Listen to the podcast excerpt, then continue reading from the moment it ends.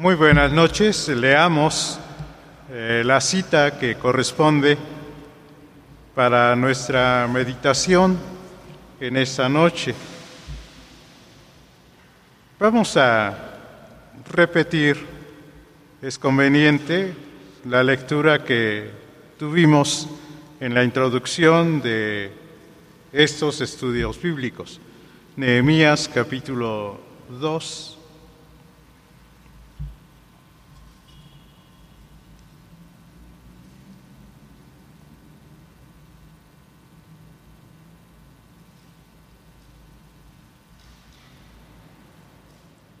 y leeremos el eh, versículo 17 y el 18. Nehemías 2, 17 y 18. Está hablando Nehemías y leemos de esta manera. Les dije, pues, vosotros veis el mal en que estamos, que Jerusalén está desierta y sus puertas consumidas por el fuego. Venid y edifiquemos el muro de Jerusalén y no estemos más en oprobio. Entonces les declaré cómo la mano de mi Dios había sido buena sobre mí. Y asimismo las palabras que el rey me había dicho. Y dijeron, levantémonos y edifiquemos. Así esforzaron sus manos para bien. En el versículo 13 nos da un panorama de lo que Nehemías observó. Dice, observé los muros de Jerusalén que estaban derribados y sus puertas que estaban consumidas por el eh, fuego. Y en otro versículo leemos que buscaba él por dónde cabalgar y era imposible hacerlo porque los escombros hacían un problema fuerte que no dejaban libre el paso. Alguien ha dicho que Nehemías es edificador de murallas y también de voluntades. Y estamos buscando aprender lecciones valiosas de la vida de Nehemías para restablecer y mantener una relación con Dios. Ya se nos anunció que nos corresponde pensar en la edificación de la segunda puerta capítulo 3, versículos 3 y 4.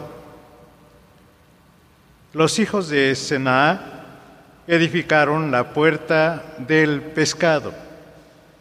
Ellos la enmaderaron y levantaron sus puertas con sus cerraduras y sus cerrojos. Junto a ellos restauró Meremot, hijo de Urías, hijo de Cos, y al lado de ellos restauró Mesulam, hijo de Berequías, hijo de Mesasabeel. Junto a ellos restauró Sadoc, hijo de Haana. Siguiente versículo. Inmediato a ellos restauraron los tecoitas, pero sus grandes no se prestaron para ayudar a la obra de su Señor. Es necesario ver la necesidad de reparar algo que nos mencionaron en la introducción acerca de lo que Nehemías quiso que todos entendieran, aquellos a quienes estaba invitando a que vieran la necesidad de reparar, que estaban en grande oprobio, buscando el significado de esta palabra, es que estaban humillados, estaban deshonrados por la forma en que estaban allí viviendo y considerando lo que Dios había establecido como una ciudad grande, una ciudad del testimonio de su poder. Y vamos a pensar, como está aquí, lo leímos en el capítulo 3, en los que repararon esa puerta. Notamos que fueron personas específicas quienes la repararon. Y los nombres de estas personas nos hablan de las cualidades y requisitos que se necesitan para reparar esta puerta. Realmente lo podemos notar y lo notaremos cuando estaremos concluyendo ese, esa serie de meditaciones que todos eran varones comprometidos. Al escuchar la invitación de Nehemías, al haber visto la necesidad de reparar, se comprometieron, se comprometieron con Dios para que todos aquellos recursos, tanto físicos como espirituales, pudieran servir para que esta ciudad volviese a ser lo que los que la edificaron por primera vez pudiera cumplirse, pues aquella visión que entendieron de parte de Dios.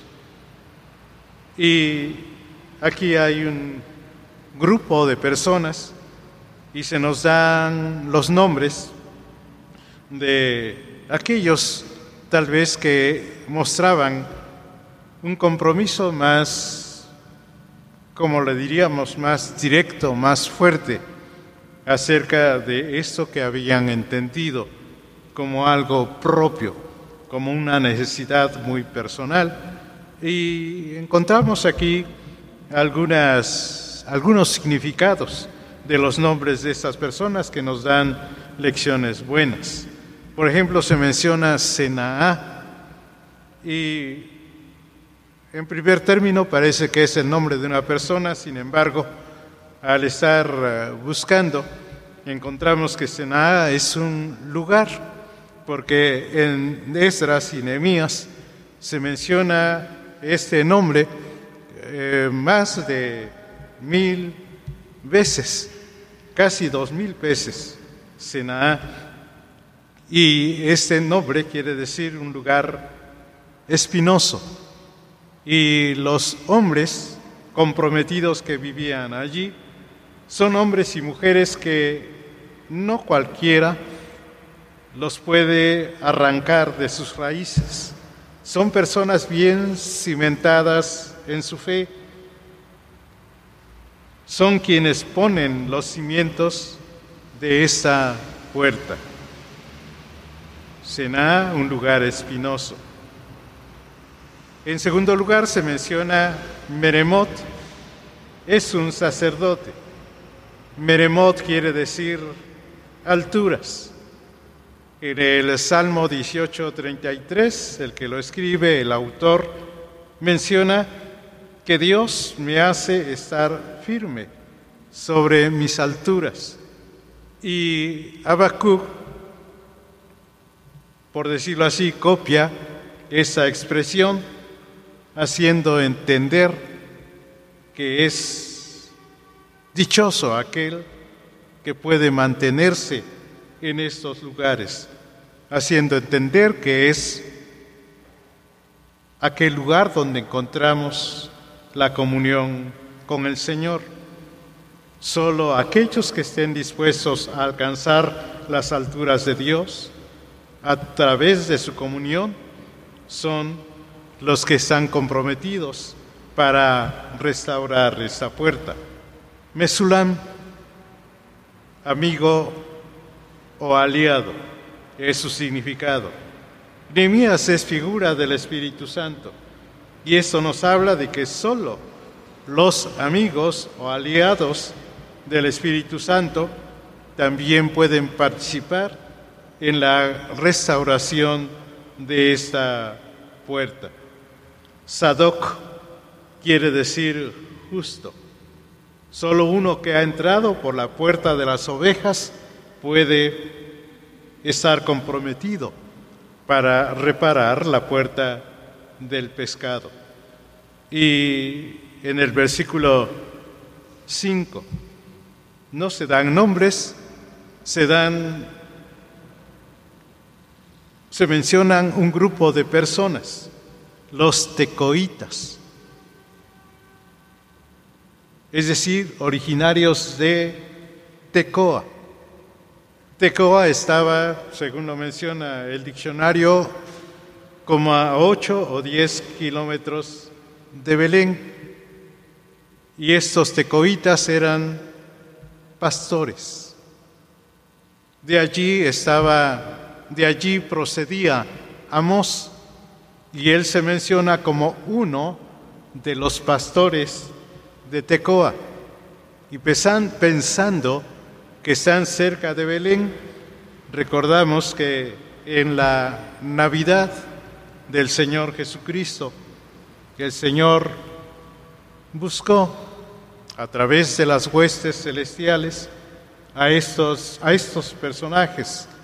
En su sencillez, en su pobreza, les fueron los ángeles a anunciar por primera vez el mensaje grandioso y glorioso del Evangelio. Pero el Espíritu Santo hace que podamos ver algo muy especial, como lo que pasó en Belén. Dice, sus grandes no se prestaron para ayudar en la obra de su Señor. Aquellos que tenían recursos grandes tenían mayores posibilidades, sus grandes no se prestaron. Y recordamos que en Belén, uno de esos grandes, el dueño del mesón, no se prestó para que el Señor Jesús, el Rey de la Gloria, tuviera un lugar digno para nacer siendo rey. La puerta del pescado seguía a la de las ovejas. Recibía allí su nombre porque allí era donde los pescadores de Tiro y de Galilea entraban para vender el fruto de su pesca. Encontramos en los libros de crónicas que algunos personajes tuvieron el cuidado de construir esta puerta para que por allí pudieran entrar aquellos comerciantes. Y empezamos hace ocho días pensando en la puerta de las ovejas, la puerta que nos hizo pensar en adoración, la puerta que es aquella en la que está la profesión o entendemos que es significado de la profesión de, la profesión de nuestra fe delante de los hombres. Y aquí, la puerta del pescado, la lección a encontrar es sobre nuestra actividad diaria. Tenían que, primero, para ya no estar en deshonra, para quitar aquella humillación, levantar, quitar los escombros, tener espacio libre para trabajar. Y su tarea era edificar enmaderar, levantar las puertas con sus cerraduras y sus cerrojos.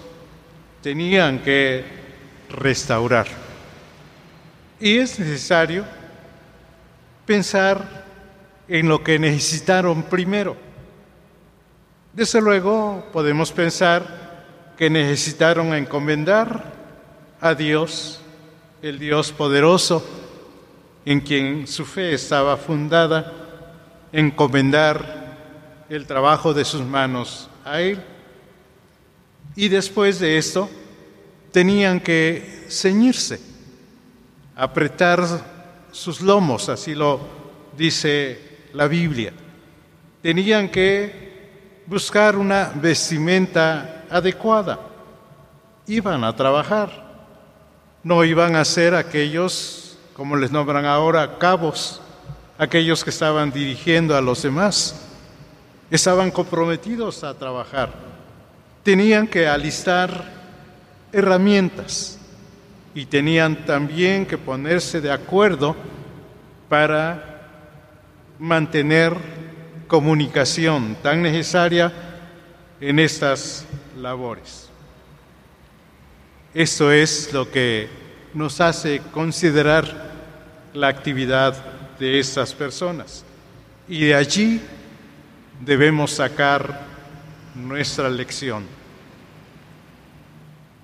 Estaban en tiempos de crisis. Dice Nehemías, salíamos no había lugar para caminar. Salíamos y encontrábamos cenizas, encontrábamos escombros. Había crisis y la necesidad era sobreponerse a esas, a esas crisis. Tenían que hacer algo para que esa desapareciera. Y la invitación se escuchó fuerte venid y edifiquemos. No estemos más en oprobio. Hagamos a un lado esto que es crítico. Tenemos lo necesario, tenemos a Dios, pero tenemos nuestro corazón fortalecido por el Señor para no estar más en oprobio. Hoy son tiempos de crisis. Crisis a nivel mundial, crisis a nivel nacional, dificultades en la sociedad, crisis en la familia, crisis personal. Muchos, los que no conocen a Dios, se preguntan, vale la pena vivir. Y es por esto que buscamos en el Señor qué es lo que nos corresponde a nosotros hacer para que nos comprometamos a vencer en esas crisis. La victoria nos, dará, nos la dará Dios por su poder, pero hay algo que tenemos que hacer y en la palabra de Dios tenemos fuertemente la lección que aprender. En estos últimos días, en el principio de este mes, se ha puesto el énfasis muy fuerte sobre la necesidad de ver al Señor. Que eso sea una realidad, ver al Señor. Que el Señor sea una realidad en nuestra vida. Y vamos a ver, tal vez pensemos en lo personal, en las crisis que se nos presentan. Normalmente preguntamos, ¿por qué? ¿Por qué? ¿Por qué? Pero el Señor tiene siempre un plan, un propósito para nuestra vida. Hoy los que nos hemos reunido ya por mucho tiempo, es bastante preocupante lo que estamos escuchando en la familia de Dios. Mucha enfermedad, enfermedades graves, enfermedades que hacen que los cristianos se depriman, etc. Es necesario ver al Señor Jesús. Tomemos un ejemplo de un varón muy cercano al Señor Jesús. Le vio porque trabajó con él, estuvo a su lado. Juan capítulo 21. Y el Señor ya le había dicho, y yo siempre pienso que el Señor nos dice lo que va a acontecer. Pedro, como a muchos de nosotros, escuchó el diablo ha pedido zarandearlos.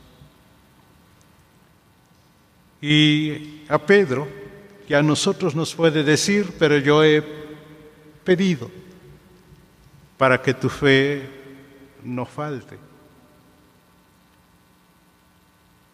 Y Pedro fue zarandeado por el diablo con miedo, con temor. Y al ver, yo creo que fue una situación bastante fuerte, Lo primero que vieron sus ojos, la forma en que ataron las manos del maestro. No sabemos si lo jalaron, lo empujaron. La cosa es que ahí lo llevaban entre la multitud. Y ahí estaba el diablo. Ahí estaba, poniendo la trampa, poniendo el lazo para que el discípulo cayera. Y empezó a seguirlo de lejos. Allá atrás, allí no sea que algo me pase. Entró al lugar donde el Señor, al Señor lo metieron y estuvo allí tratando de esconderse cuando no lo pudo hacer. Cuando lo acusaron, se le ocurrió decir, no me hablen de él, yo no lo conozco. Ya estaba la crisis muy fuerte. Vio todo lo que allí está escrito allí, nosotros lo sabemos. Y su corazón ya estaba endurecido. Satanás había logrado pegar allí donde quería.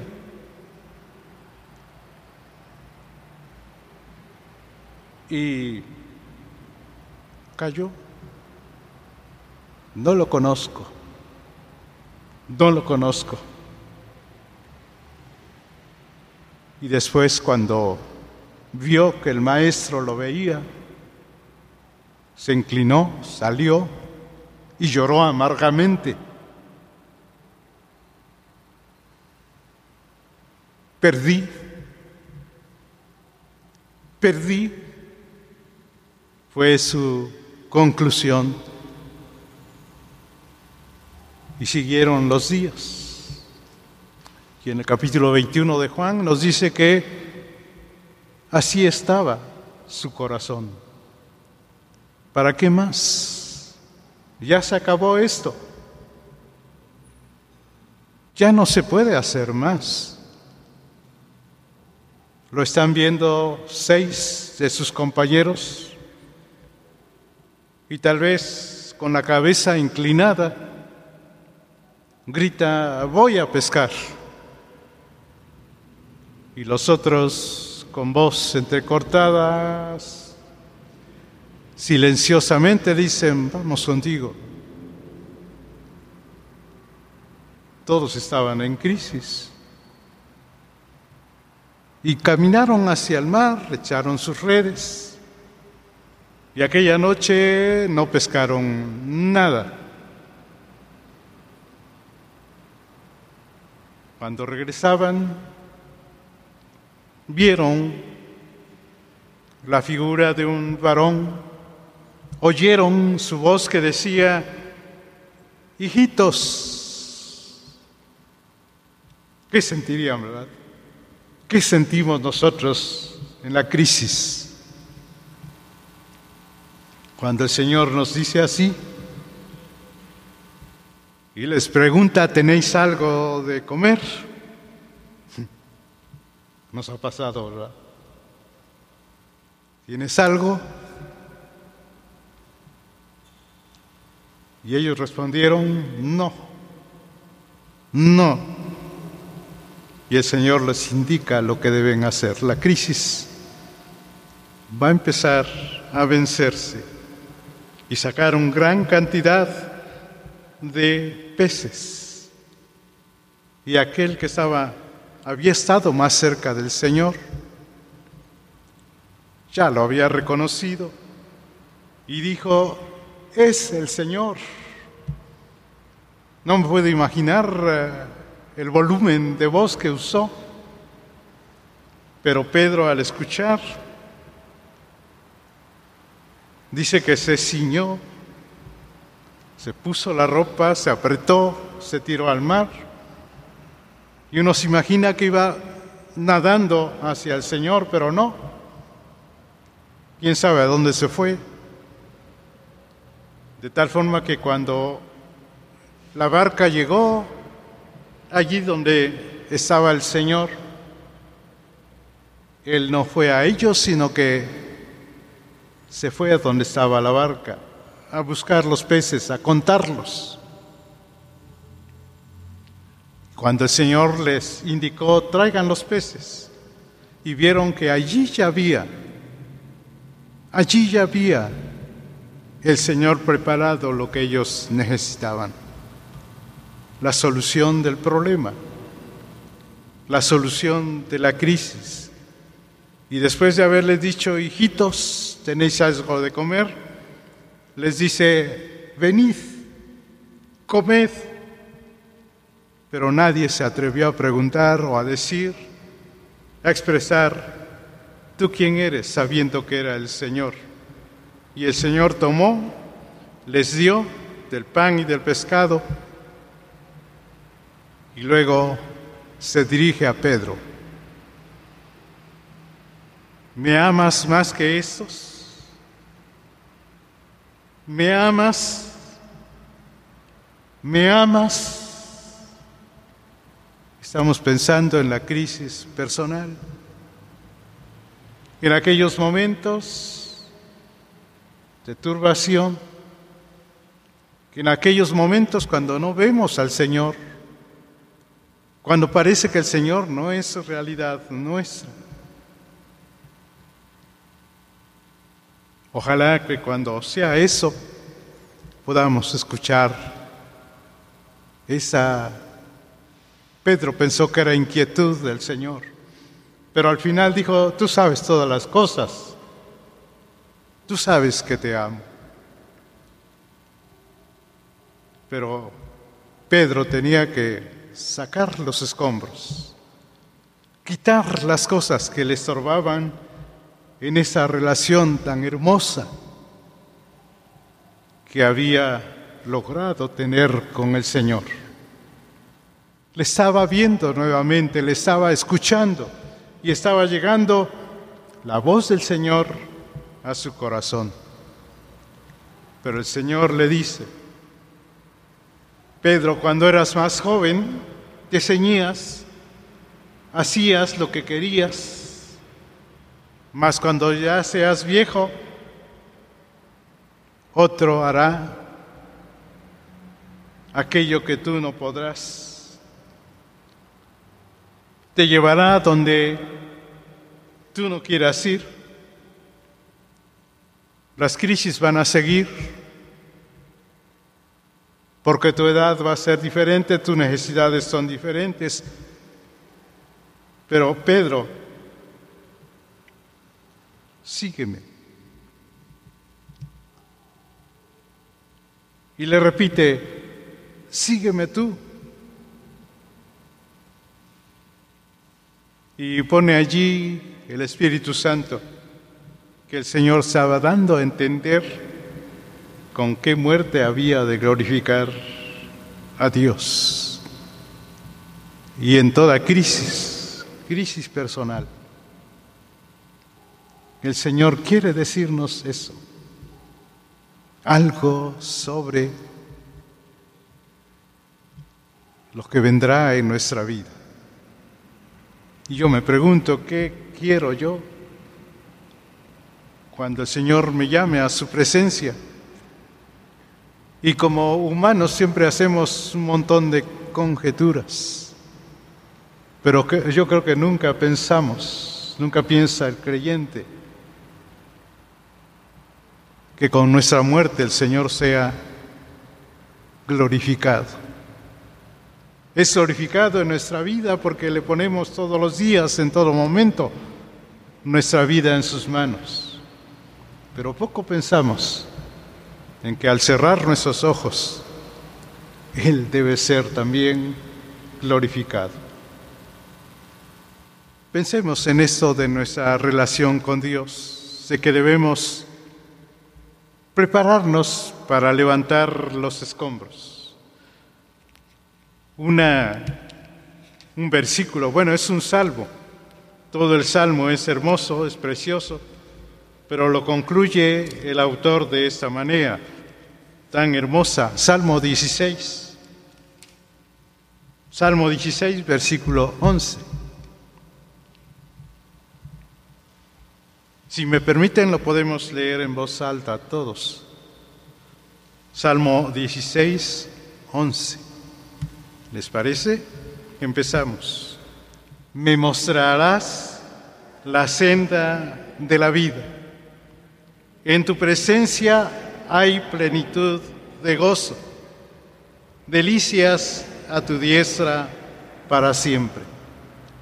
Las crisis, los problemas. Pero ¿quién está con nosotros? El Señor. A Pedro al final le dice el Señor, sígueme, sígueme tú. Le ha hablado de lo que habrá en su vida y al final de ella cuando las fuerzas faltaren. Y aquí el salmista dice, Señor, hay problemas, hay crisis hay escombros, pero tú me mostrarás por dónde ir. Hay tres cosas aquí en este versículo. La senda, su presencia, su diestra. La senda, la senda que Él me enseña es un Dios, es un Dios real en mi vida, en mi fe, en mi caminar. Y la senda es el camino. Y estábamos hablando que debemos ver al Señor Jesús en todo momento. Y nos dice, yo soy el camino y la verdad y la vida. Nadie viene al Padre si no es por mí. Después dice, habla acerca de la plenitud, plenitud de gozo, que en su presencia podemos encontrar. Plenitud, Efesios. La epístola a los Efesios nos habla de esa plenitud. Juan capítulo 1, versículo 17, dice que de su plenitud tomamos todos. Es su presencia. una enfermedad incurable, un familiar con una situación difícil, que nos indica aquí su presencia. Su presencia no es algo pequeño, es plenitud, es totalidad. Y en su diestra, diestra delicias, delicias para siempre. Y otra vez, ¿quién está a la diestra del Padre? El Señor Jesús. En Hebreos se nos menciona mucho acerca de que el Señor, después de terminada su obra, se sentó a la diestra de Dios. Y el domingo lo leímos en el Salmo 45. ¿Quién está a la diestra del Señor? Allí menciona el Salmo 45 la reina. Y encontramos la figura, la iglesia. Cristo, mi Señor, la iglesia. El Señor me ha puesto allí y allí estoy y que encuentro delicias, delicias en aquello. Encontré o traté de buscar qué es delicias. Sensación de placer muy viva e intensa. Y se pone un ejemplo, pensando en un personaje. Su compañía era una delicia y la reconfortaba en grado sumo. Y frente a esto, ¿qué debo esperar? Mateo 11, 28 y 29. Venid a mí todos los que estáis trabajados y cansados, que yo os haré descansar y aprended de mí, que soy manso y humilde de corazón, pero omití algo, no fue a propósito. Llevad mi yugo sobre vosotros y aprended de mí. Qué bueno que el Señor nos dice que debemos prepararnos para hacer un lado aquellos escombros, para poder disfrutar la realidad de nuestro Dios en nuestras vidas. Nuestra fe nos lleva a lo real. A veces vivimos siempre allí, a lo último, pero Dios es real y se debe ver. Debemos ver al Señor. Oremos. Padre Celestial, gracias. Gracias por tu bondad. ¿Qué somos nosotros para que nos permitas, quieras tú, nuestro Dios, vivir en nosotros, manifestarte a nosotros? Gracias. Gracias, nuestro Dios, por esa misericordia tuya, por esa gracia hacia aquellos a quienes nos has concedido tu salvación. Llévanos con tu bendición en esta noche a nuestros hogares. Lo rogamos en el nombre de nuestro Señor Jesús. Amén.